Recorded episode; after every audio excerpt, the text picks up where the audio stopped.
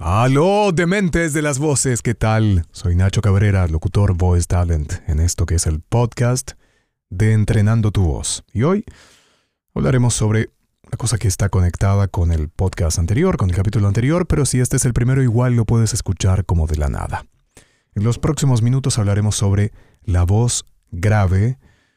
Es tantísimo solicitado este tópico en el canal de YouTube y a lo largo de tantos años de haber estado haciendo entrenamiento con distintos profesionales, la inquietud es tal y se remonta evidentemente a, bueno, el habla, sobre todo para el sexo masculino, y esto tiene reminiscencias históricas. Pero no me quedaré solamente hablando de la voz grave en lo masculino.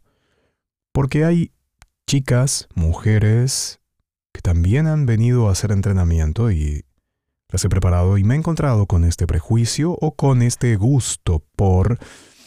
o de manifiesto, de cuajo, directamente te dicen no me gustan las voces agudas. Chicas estoy hablando, ¿eh? No, porque yo tengo otro tipo de voz, porque... ¿Por qué será? Y ahora mm, es como una especie de pregunta retórica, ¿por qué será esto? Hay varias especulaciones o varios estudios al respecto, pero no me voy a poner científico, solamente lo voy a abordar desde un costado que pueda llegar a ser una solución. Y vas a ver por qué. Seguramente muchos de los que están escuchando y tienen ya de por sí ganada, tanto femenino como masculino, voz baja, voz grave, no tienen nada que perder porque están escuchando esto muy tranquilamente y dicen, bueno, ya yo estoy escuchando esto y tengo mi super voz, bla, bla, bla. Perfecto, pero el asunto no apunta ahí. Me gustaría dejar muy en claro una cosa. Dentro de la actuación, doblaje, actuación para comerciales, incluso mucho más radio hoy en día, no necesariamente y dije, no necesariamente una voz grave es una voz mejor o una voz que te abra la puerta en A, en B o en C. No necesariamente. Con esto no es ahora, ah, yo ya tengo la voz grave, tengo que ir a, agudizarla, porque no, no, no, no. Es, no es el único carril para evaluar a una persona y a veces incluso no se busca eso. A veces no se quiere eso. Cuestión que, entonces, ¿Por qué se insiste? Bueno, porque hay evidentemente algunos rasgos retóricos que están asociados a una voz grave y que se le da el tinte de positivo. Se le asocia positivamente, por ejemplo, a la autoridad.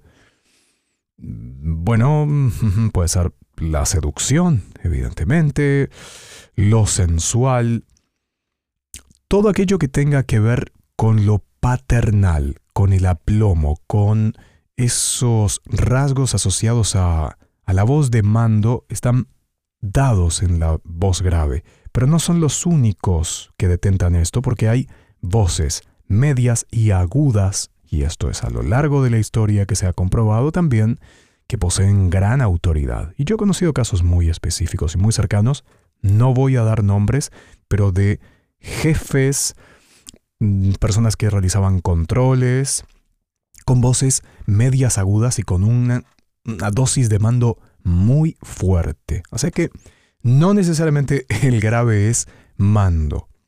Lo que sí, durante muchos años, y esto es verdad, muchos medios de comunicación, mucha cosa artística detrás de la publicidad, prefería, elegía voces graves. Entonces, es algo obvio.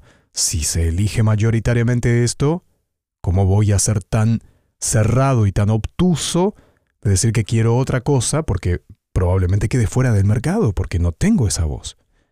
Ahora, esto ya no es así. Esto funciona solamente con una parte del mercado que quiere eso y otra parte del mercado que simplemente lo tiene como una opción más.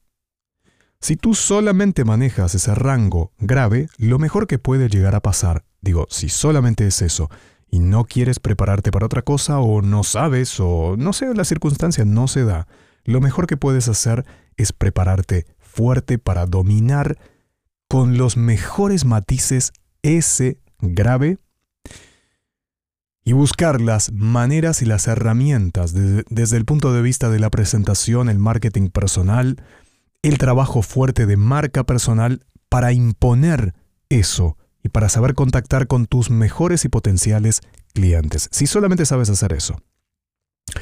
En el caso que ya quieras ampliar y que sepas hacer otras cosas, bueno, ya, ahí estamos hablando de otros parámetros diferentes y bienvenido, bienvenida, porque cuanto más abierto esté ese abanico, mejor va a haber más chances. Pero repito, tampoco es una limitante solamente saber manejar el tono grave.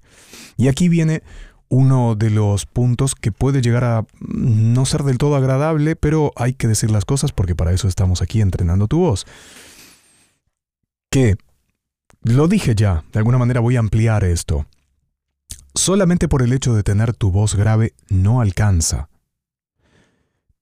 Y en esto se quedan algunas personas que poseen una voz espectacular. Espectacular. Desde todo punto de vista suena muy bien redondita, masculina, femenina, lo que sea. Pero lo otro, y esto es lo otro, y no te voy a dejar, no voy a decir esto lo es en el otro capítulo, no. Pero lo otro es determinante. ¿Y qué es lo otro? Es cómo manejas esa voz. ¿Cómo manejas esa voz grave? Y aquí me dices, a ver, bueno, a ver, esto no es una clase técnica que profundice hasta el último detalle, es un podcast y hacemos pocos minutos para esto, pero ese es el punto revelador. No que te quedes simplemente porque tienes esa dote baja, que ahí ya estás tranquila, tranquilo.